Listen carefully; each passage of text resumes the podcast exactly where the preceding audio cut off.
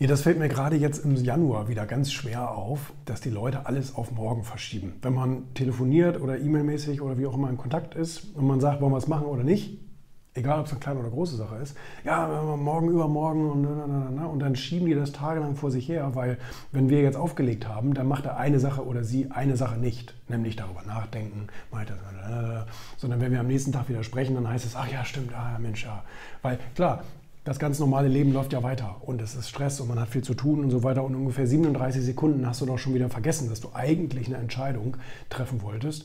Und ähm, der Zettel wird immer länger. Habe ich ja auch in meinem Buch Bullshit Rules geschrieben. Ähm, dieses Abwarten und Tee trinken und nochmal eine Nacht drüber schlafen ähm, funktioniert überhaupt nicht. Quali also Entscheidungen werden dadurch nicht besser.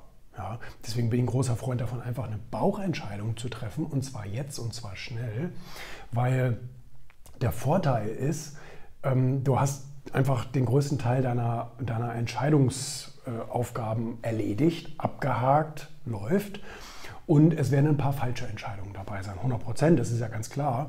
Aber äh, das Gute ist, die kannst du ja revidieren. Wenn es dir auffällt, dass die Entscheidung doch falsch war, dann revidierst du sie halt und machst was anderes. Aber äh, dafür hast du nicht diesen riesen Entscheidungsberg, den du jeden Tag vor dir her schleppst. Und gerade bei so Kleinigkeiten, wenn ich mit jemandem über eine Kleinigkeit streite und sage, komm, ja, hopp oder, hopp oder top, machen oder nicht, und dann, äh, ja, weiß ich auch nicht, dann denke ich immer so, mein Gott, wie kann man sich wegen, wegen so einer kleinen Entscheidung das Leben so schwer machen? Ähm, lieber gleich entscheiden, so wegentscheiden. Ne?